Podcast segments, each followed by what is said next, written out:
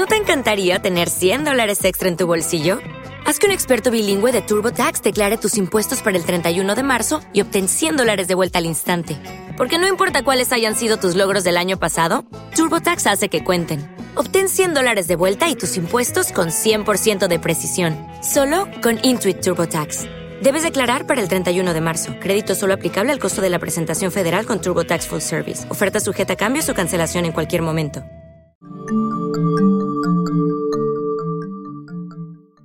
Hola familia, ¿cómo están? Bienvenidos nuevamente a este espacio dedicado en su totalidad a las mujeres de la música colombiana.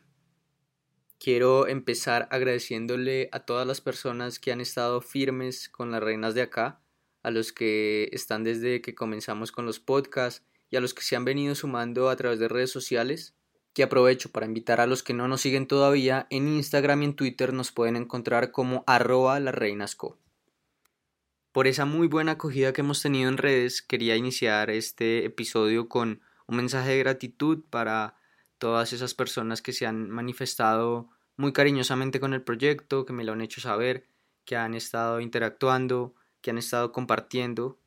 De verdad, muchas gracias, esa es la idea, que esto se convierta en un puente de comunicación entre ustedes y yo y poder crecer de la mano de, de sus sugerencias, de sus inquietudes, de sus comentarios.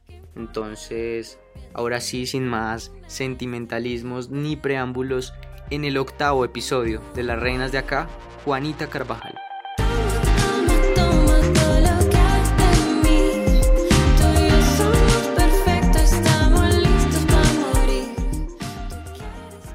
Muy recordada por ser la bajista de este man en sus inicios, hasta que hace tres años emprendiera su propio camino en solitario. Ahora como soy Emilia, la chica intrépida que también es su alter ego artístico, Juanita ya no recorre escenarios como parte de una banda, sino como la lideresa que es cuando está detrás de un micrófono. Es divertida, curiosa y creativa, tres cualidades que se ven reflejadas en un trabajo musical que no cree en fronteras, porque ella se ve tocando por todo el mundo, y seguro lo va a hacer. Por ahora, el COVID-19 la tiene encerrada en su casa, pero no quieta. Recientemente lanzó Tuami, el primer sencillo de su próximo EP, el motivo por el cual la invitamos para conversar. Ella muy generosamente aceptó y este fue el resultado.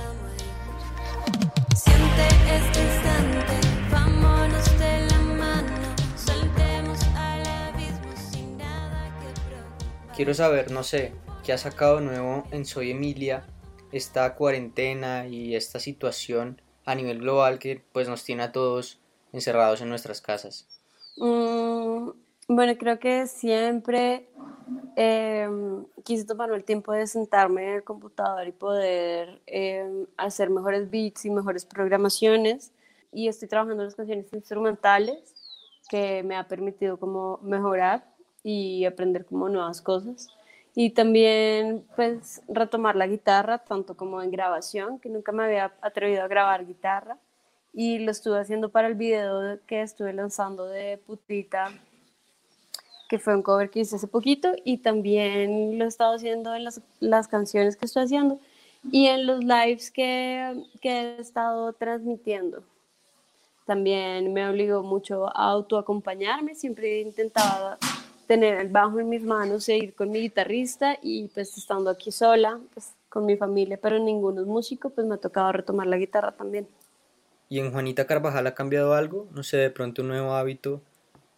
Un nuevo hábito, de hecho yo creo, yo trabajaba junto a este man, yo también trabajé muchos años, todo, casi todos los años del otro lado, también hice tour management, eh, también fui project manager, después entré a trabajar en una oficina. Um, y desde hace cinco años no dejé de trabajar en oficinas para otros artistas y de hecho en enero de este año como si ya lo estuviera como previniendo mi cuerpo estuviera como previniendo todo este colapso mundial, uh, decidí que ya no iba a seguir trabajando ni como booker, ni project manager, ni tour manager, ni para otros artistas y que iba a dedicar todo ese tiempo y esfuerzo que estaba metiendo en otros a, a mi propio proyecto. Y, y pues como trabajaba todos los días y realmente desde hace un año ya teníamos una oficina, iba todos los días, estaba todo el tiempo haciendo cosas, resolviendo problemas, Ah, lo que ha cambiado en mí es, digamos, aprender a bajar el ritmo de vida y a disfrutar más el tiempo de calidad. Siempre, todos los días estaba yendo al gimnasio a las 7 de la mañana, después estando en la oficina, resolviendo mi problema, salía, eh, llegaba a mi casa, le dedicaba el tiempo que tenía a Emilia, después me iba a ver a mis amigos y así todos los días. Y, mm, digamos que este cambio de cuarentena es un cambio que yo básicamente ya había decidido, solo que fue como medio obligado a vivirlo y sin los conciertos también. Tenía bastantes conciertos sin los conciertos, entonces me ha, me ha ayudado a, a, entender que no tienes que estar ocupado de tu cabeza al 100% todo el día, todo el tiempo. Háblanos un poquito de Tuami, ese sencillo muy movido, pero también muy sensible, que pues recién sacaste hace unos días atrás. Mm, bueno, Tuami, eh, pues me encanta, digamos, poner nombres extraños. Últimamente he decidido que es así. Eh, junto a Tuami hace parte de un EP en el que estoy exponiendo un lado más sensible de este personaje que creé desde hace tres años. Creo que todos tenemos esas etapas en la vida, eh, tenemos desamores, tenemos demonios, luego como que no es que encontremos el amor, sino que encontramos una paz y quería exponer ese lado más sensible, más amable de este personaje, esta chica intrépida eh, que muchas veces siento que es yo y después no, y, una, y unas personas piensan que sí y otras no, bueno, no importa, al fin. Y, y tú a mí hace parte de esta nueva etapa, viene acompañada de Hasta el fin del fin, y viene acompañada por otra canción que se siente bien, se llama así, en realidad es eh, se siente, se siente, se, ¿cómo era? Se siente, se bien, algo así les quise poner nombres raros, pero al final mí es una invitación a un amor mutuo y creo que es de las primeras veces que Emilia se expone así como tan cariñosa frente como al público. Eh, la, la, música y digamos la programación y los sintetizadores. Estoy utilizando un sintetizador nuevo que compré en un viaje que antes de esta pandemia, loquísima, eh, que me encanta y he estado trabajando muchísimo con él.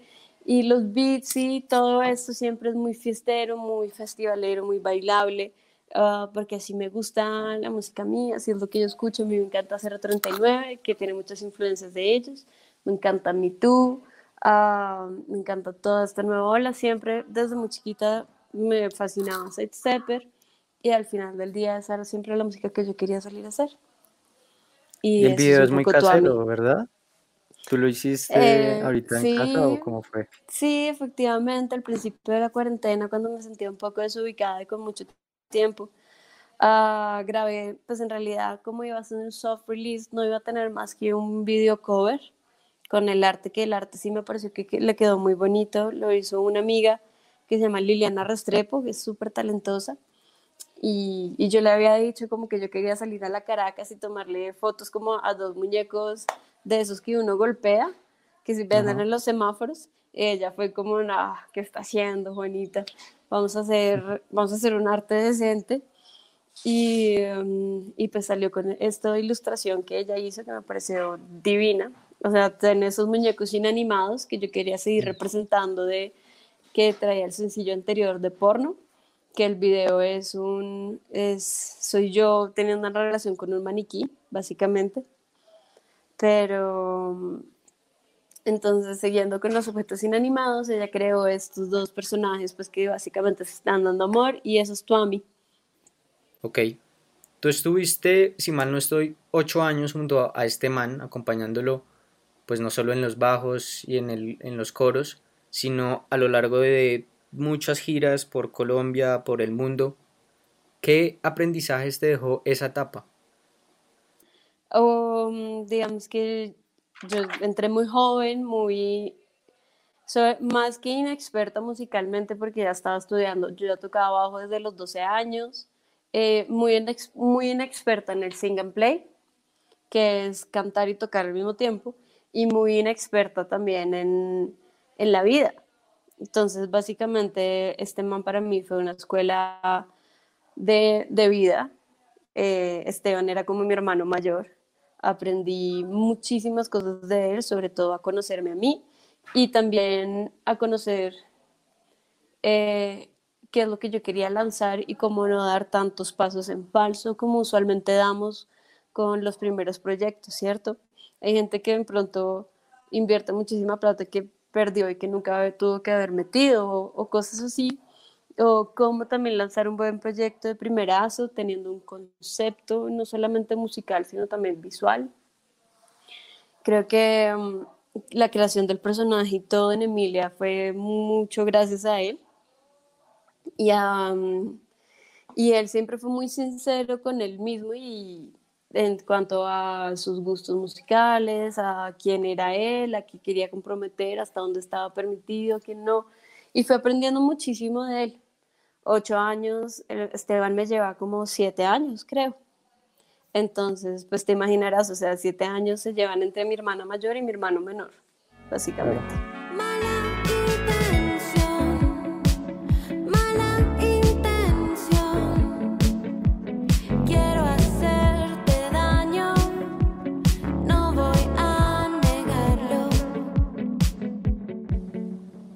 Bueno, stalkeándote en Instagram me encontré una foto muy particular que subiste hace relativamente poco, en la que apareces tocando el bajo junto a otras dos compañeras del colegio. Y toco el tema porque quiero volver a esa época y saber cuáles eran tus referentes en ese momento, cómo se dio pues tu acercamiento a la música y en especial al bajo. Bueno, el colegio siempre fue el que impulsó la música para mí. Ese, yo estudié en la Candelaria, ese mismo colegio salieron las gemelas de las Añas, que también hacen música, son súper buenas. También salió Andrea Echeverry de la Candelaria. Y, y, es un colegio que, aunque no te los pone fácil como todo, o sea, como decir, ah, tú vas a hacer música, dale, no. Eh, de hecho, un punto dejan de dictar clases de música y todo. Yo siempre busqué tener clases de música por otros lados pero el colegio, cuando yo era muy chiquita, como a los siete años, fue el que me impulsó por mis comportamientos, digamos que seguramente yo siempre estaba elevada en clase como cantando o tarareando cosas, entonces ellos fueron los que me metieron al coro del colegio a los siete años.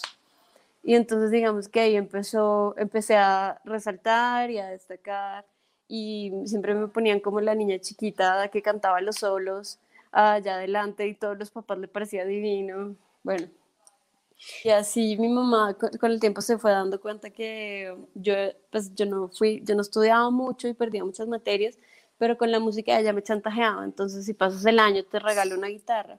Y así fue como a los 8 o 9 empecé a tocar guitarra con la profesora del colegio, pasé el año y me regalaron una guitarra nylon.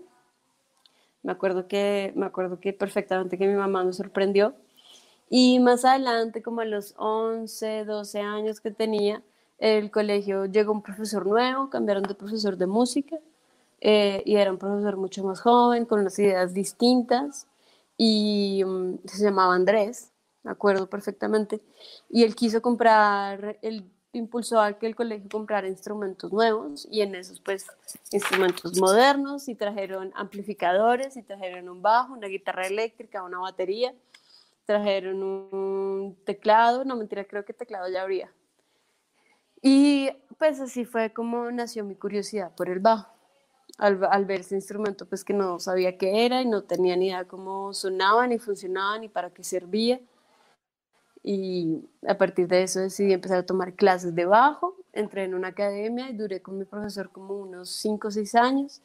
Y pues yo era muy chiquita, todavía muy moldeable y y él me empezó a presentar a Queen y me empezó a presentar a Fito Páez, porque mi mamá, pues por su lado, mis papás escuchaban Simon and Garfunkel, escuchaban los Beatles, ¿cierto?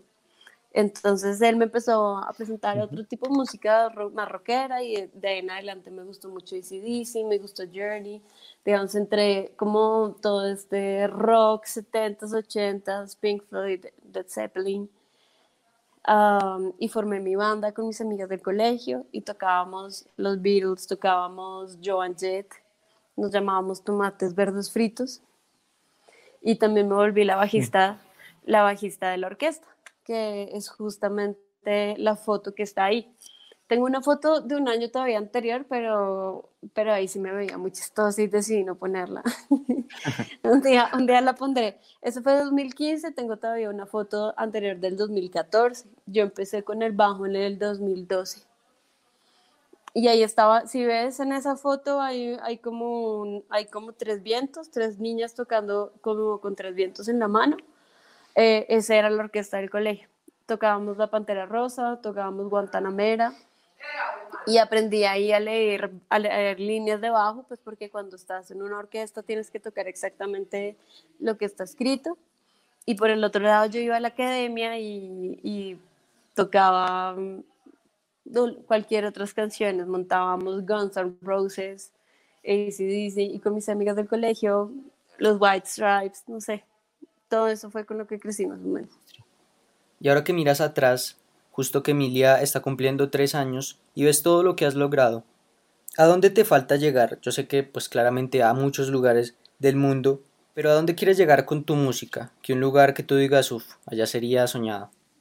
Bueno, pues creo que he tenido este cuento toda la cuarentena, pero, pero pues digamos que es algo que me dio mucho en el ego, pero sé que todos estamos igual y a todos nos ha dado muy duro y es, este año iba a ir a Glastonbury, iba a ir Basilos, iba a estar Natalia París iba a ir a Sido Pantera y también escogieron a mi proyecto para ir a Glastonbury y presentarnos este año. Iba a estar el domingo 28 de junio en Silver Lake. Tenía mi invitación, teníamos, bueno, ya, o sea, ya tenía hasta un apoyo del consulado, pero, pero pues pasó esto y se canceló completamente el festival. Digamos que cuando creé Emilia, yo siempre pensé en Emilia como un electropop de alguna manera con algún tipo de ritmos colombianos o guitarras como movidas caribeñas o algo así, pensando en, en, un mercado como world music. Y eso es mucho más europeo. Y cuando resultó, cuando terminé lanzando Emilia, resultó siendo un mercado más latino, que no me lo esperaba. Yo no esperaba que lo fueran a aceptar también en México. Colombia, ahí vamos, porque en Colombia solo pega el reggaetón y, y el vallenato es complicado, pero vamos paso a paso. Eh, pero digamos que Glastonbury, eh, Roskilde, Fuji Rock, eh, yo como me veo en la vida realmente es tocando en vivo. Sé que no lo voy a poder hacer un buen tiempo, entonces estar haciendo música igual me hace muy feliz. Claro, yo te iba a preguntar justo eso. ¿Qué tiene de especial el público mexicano que a veces como que muchos de nuestros artistas pegan allá primero y acá se demoran un poco más. ¿Qué tiene especial México? Además, pues que te ha recibido también. Bueno, pues depende, ¿no? O sea, nosotros somos un país de fiesta.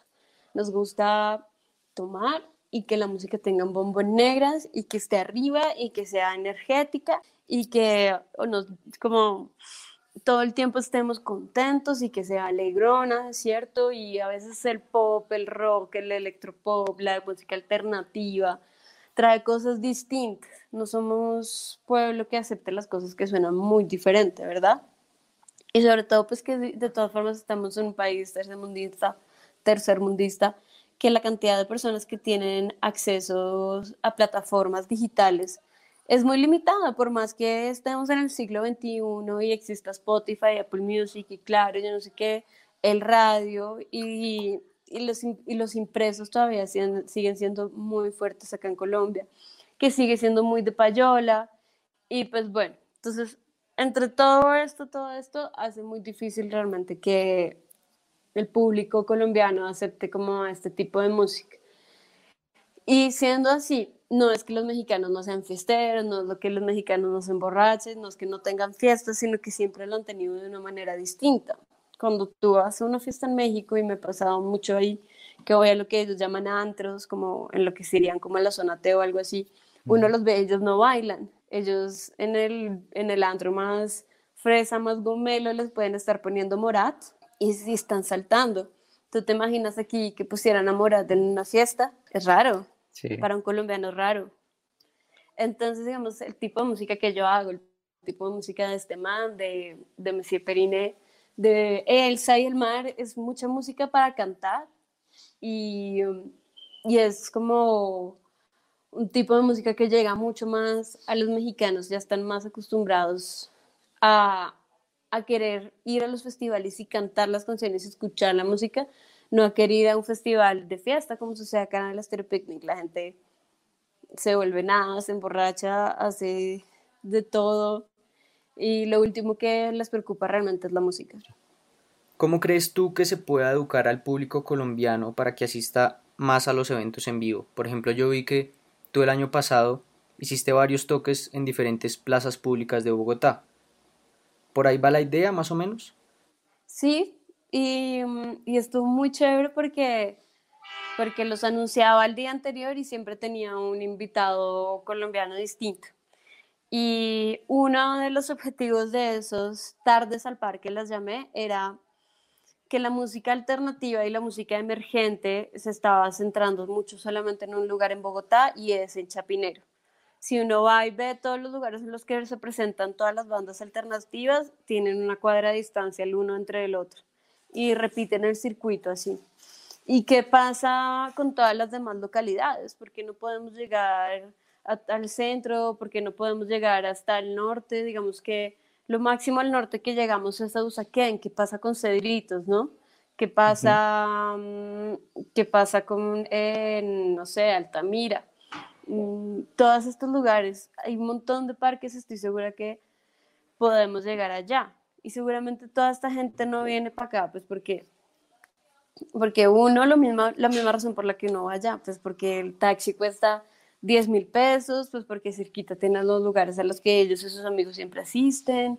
Y entonces mi idea era como que si yo cojo simplemente una guitarra, es muy probable que yo pueda llegar a todas partes.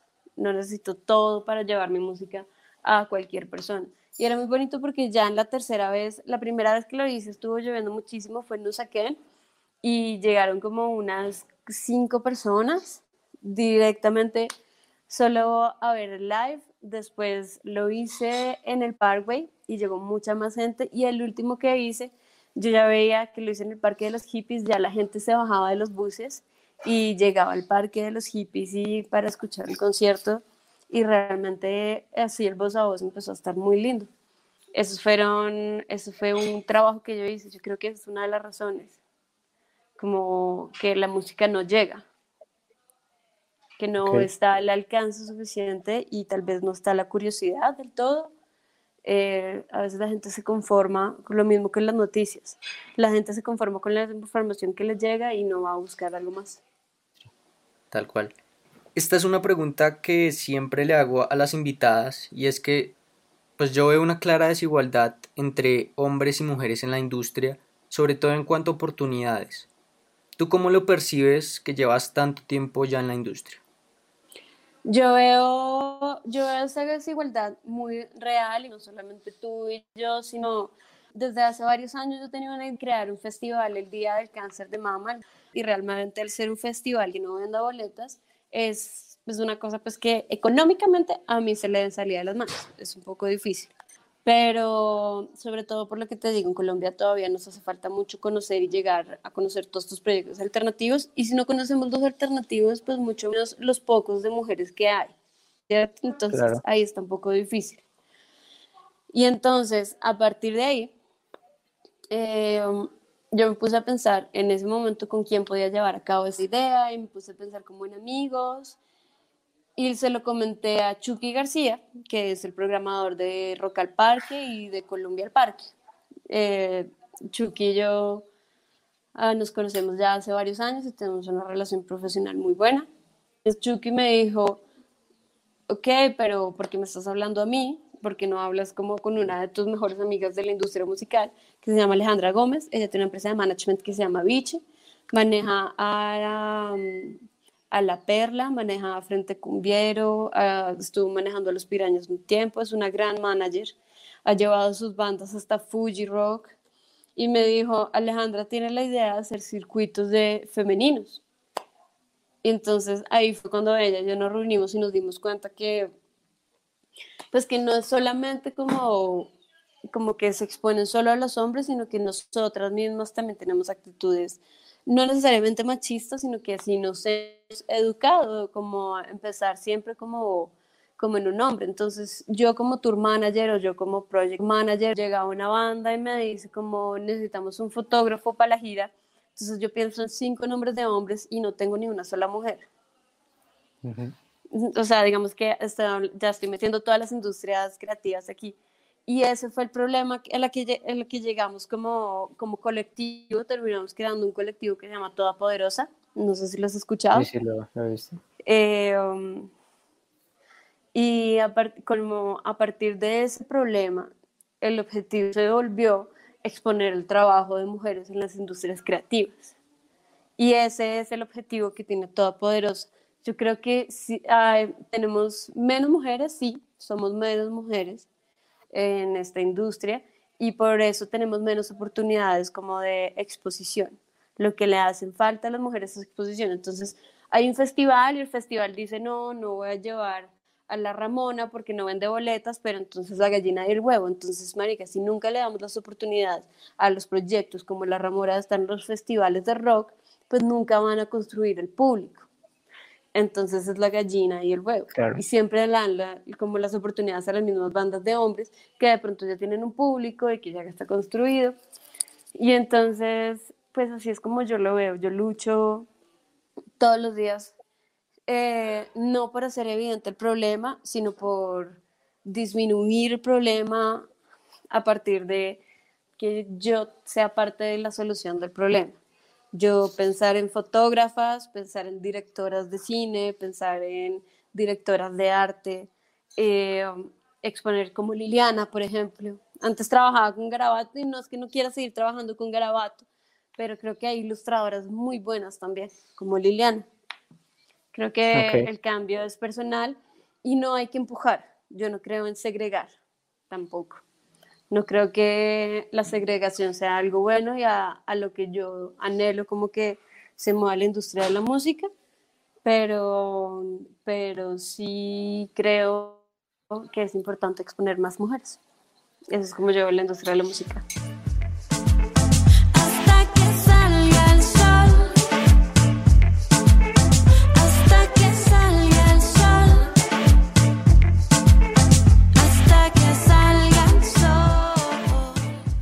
Bueno, ya para finalizar con esta charla con un lado más light, digamos, ¿tienes alguna rutina o algo especial que hagas antes de, cada presentación? Em, tomarme, me gusta tomarme un par de rones.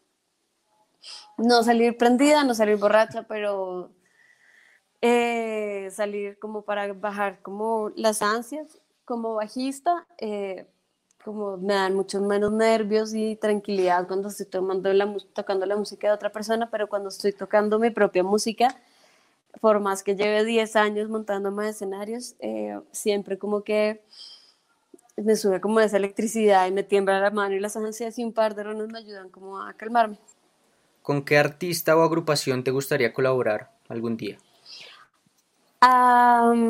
digamos que Café Tacuba Café Tacuba, Rubén Albarrán es pues, como un ídolo a Café Tacuba, siempre ha sido lo mejor. Eh, Meme, me encantaría colaborar con Meme y me encantaría colaborar con Babasónicos. ¿Tienes alguna experiencia favorita mientras hayas estado de gira? No sé, que recuerdes con mucho cariño o que te haya parecido graciosa. Una vez, no, pues no con mucho cariño, pero una vez en Nueva York justo íbamos a ir a una fiesta en un LMC, que son unas conferencias de Latin American Music Conferences. Y, um, yo todavía era muy chiquita, digamos, ajá. Y llevaba unas sandalias que mi hermana me acababa de regalar y, nos, y me las puse todo el día y nos fuimos de fiesta. Y yo pensaba que eran súper bonitas y súper, así como súper elegantes, me encantaban porque mi hermana trabaja en moda, ella es directora de fotografía y trabajó mucho tiempo en Soho. Y, y, cuando llegamos al lugar, casi que no me dejan entrar porque las sandalias eran muy y me sentí súper ofendida. Digamos que, bueno, eso es una anécdota de gira, pero quien dice que está bien y que está mal, pero no importa. Y bueno, la última, que viene para Emilia por estos días? ¿Cuándo lanzarás tu próximo EP? Eh, yo creo que le va, va a salir muy pronto. Sale, bueno, sale con la versión de Putita y un acústico de Tuami y dos canciones nuevas. Eh, y va a salir antes de agosto. No te voy a decir exactamente cuándo, porque hasta ahorita sigo trabajando en el arte, estoy terminando de grabar las voces, unas guitarras. Ahí vamos. Bueno, Juanita, gracias de verdad por atendernos y nada. Muchos éxitos en no, que... y, gracias por esta cuenta. Realmente siento que esta cuenta hace lo que te estaba hablando del objetivo de, de Todopoderosa, exponer el trabajo de mujeres. Todo lo que te deseo y mucho más. Vamos a cerrarnos en el closet, a oscuras y sentir como se la piel. Sientes esa electricidad cada vez que te voy a tocar. Vamos a resolver